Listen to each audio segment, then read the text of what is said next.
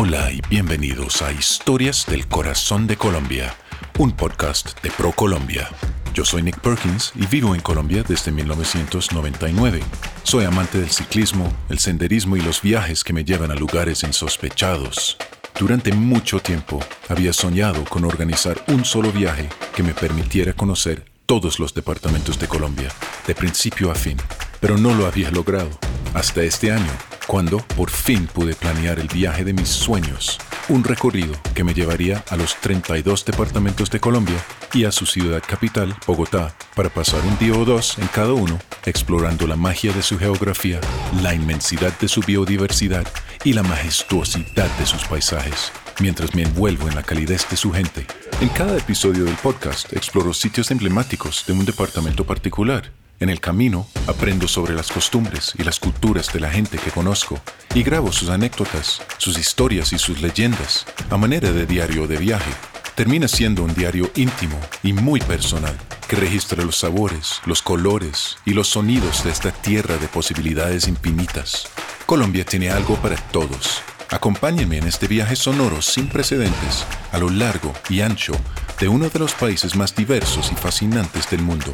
Yo soy Nick Perkins y esto es Historias del Corazón de Colombia.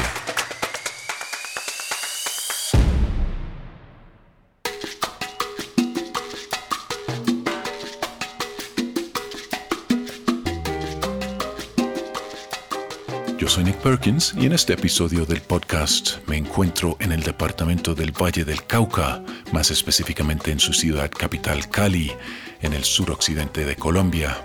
Cali es una ciudad vibrante, una ciudad emocionante, conocida por su herencia musical. Cali se conoce como la capital de la salsa en Colombia y voy a estar en Cali con Jacobo, que es un músico que vive en la ciudad, y Jacobo me va a llevar a su restaurante favorito en Cali y me dijo que si está el dueño, muy posiblemente voy a poderlo entrevistar sobre la oferta gastronómica en la ciudad.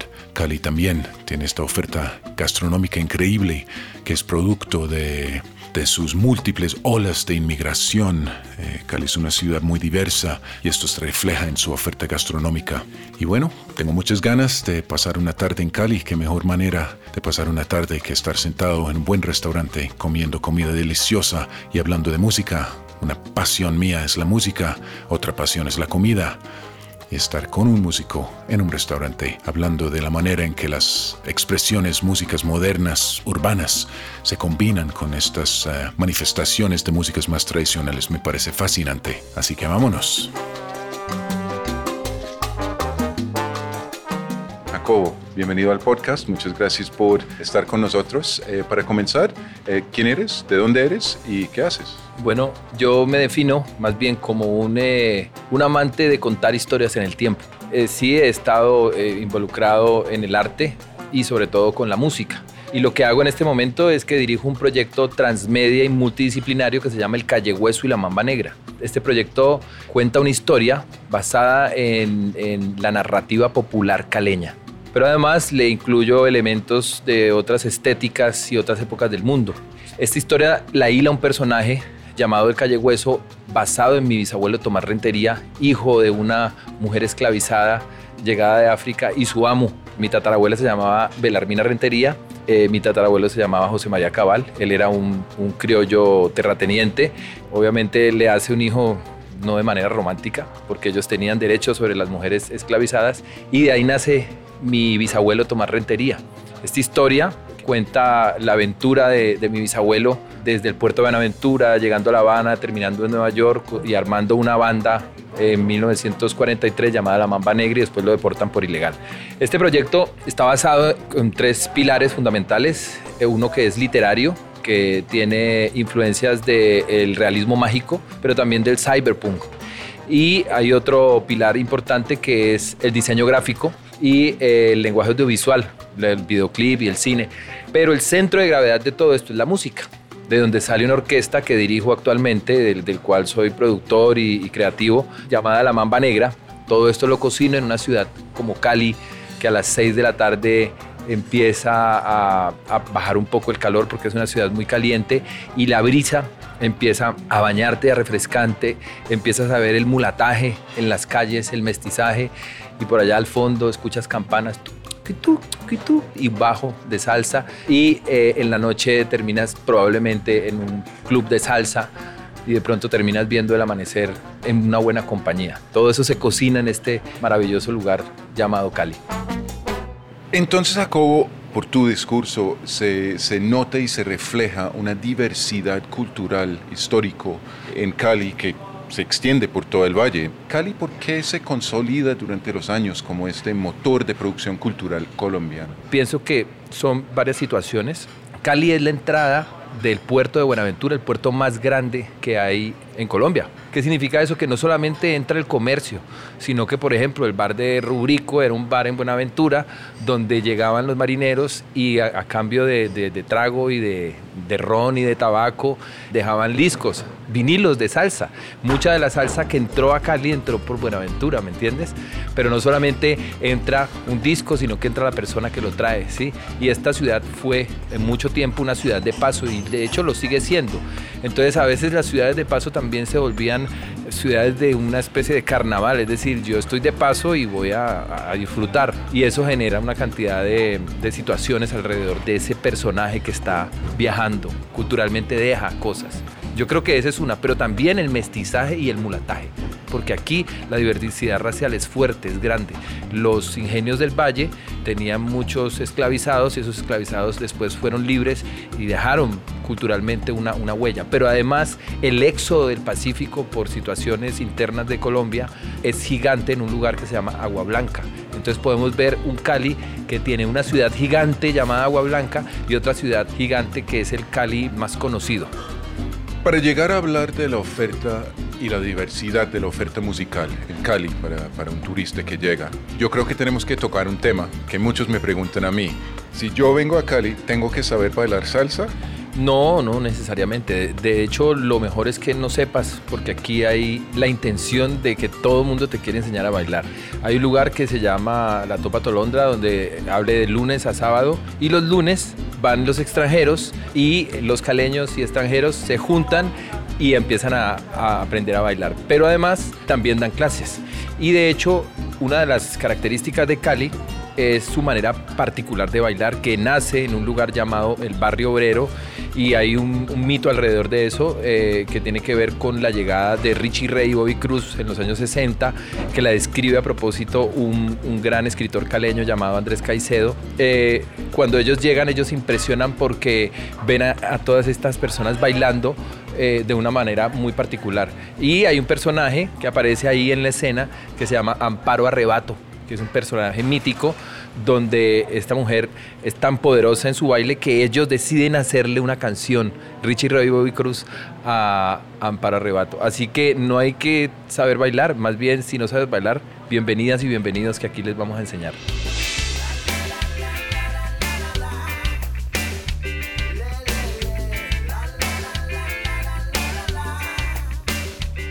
Ok, si tú vinieras y yo tuviera un bus de colores, como eran los buses de antes en Cali, yo llegaría al aeropuerto, te recibiría, te llevaría a comer cholados a la Panamericana. El cholado es un, no sé cómo describirlo, es un es hielo molido con diferentes eh, tinturas de sabores, con frutos. Dios, se me hace agua a la boca y tiene leche condensada. Bueno, eso es una descarga de azúcar porque Cali tiene una, una, relación con el azúcar muy fuerte.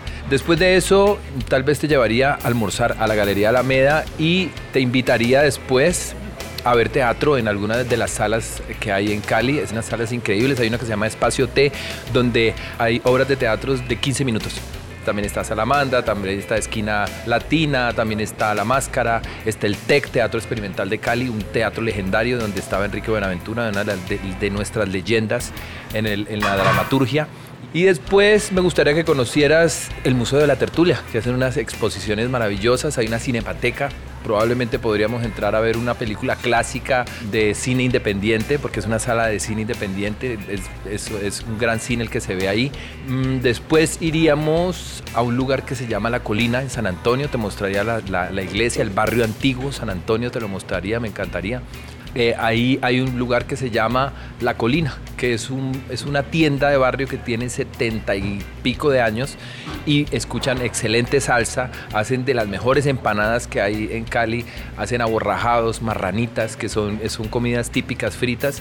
Mm, después bajaríamos a ver El Gato de Tejada, de Tejadita, que es una obra de un gato maravilloso, un artista plástico para terminar entrando, por ejemplo, a un lugar que se llama la Caldera del Diablo a escuchar un poco de salsa. Después iríamos a la Topa Tolondra y hay un punto, un lugar muy interesante que se llama Punto Baré.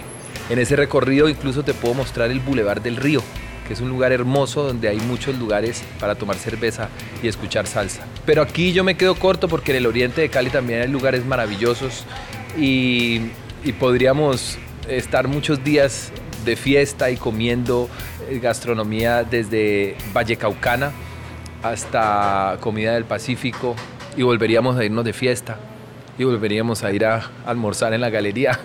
Eso es.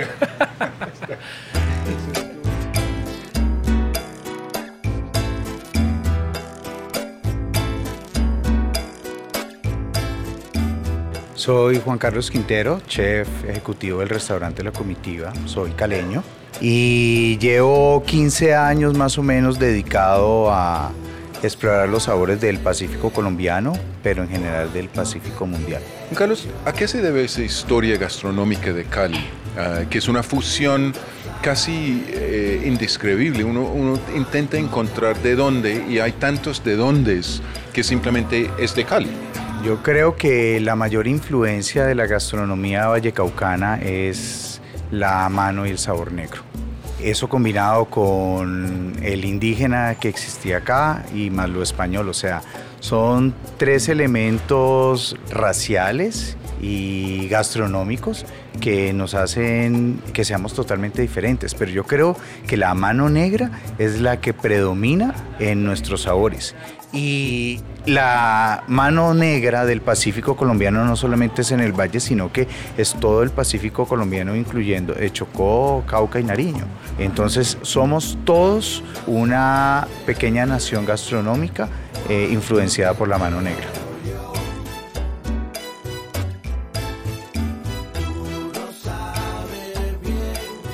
Entonces, si alguien viene a Cali y quiere como experimentar un poco con, con la oferta gastronómica, ¿a dónde recomendarías eh, de tus pares en Cali?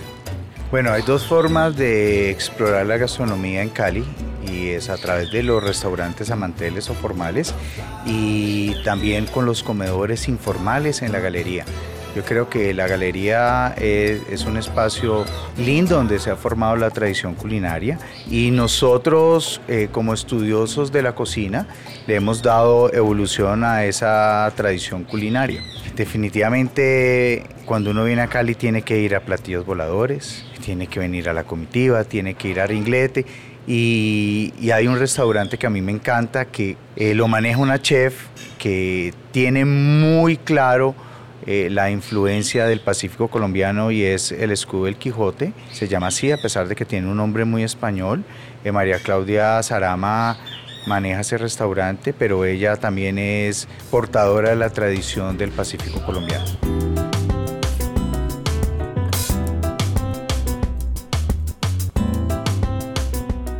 Bueno, yo creo que el turista en Cali va a encontrar eh, sobre todo eh, exóticos sabores, experiencias diferentes y la alegría de los cocineros caleños, porque esa alegría es la que se siente en cada plato.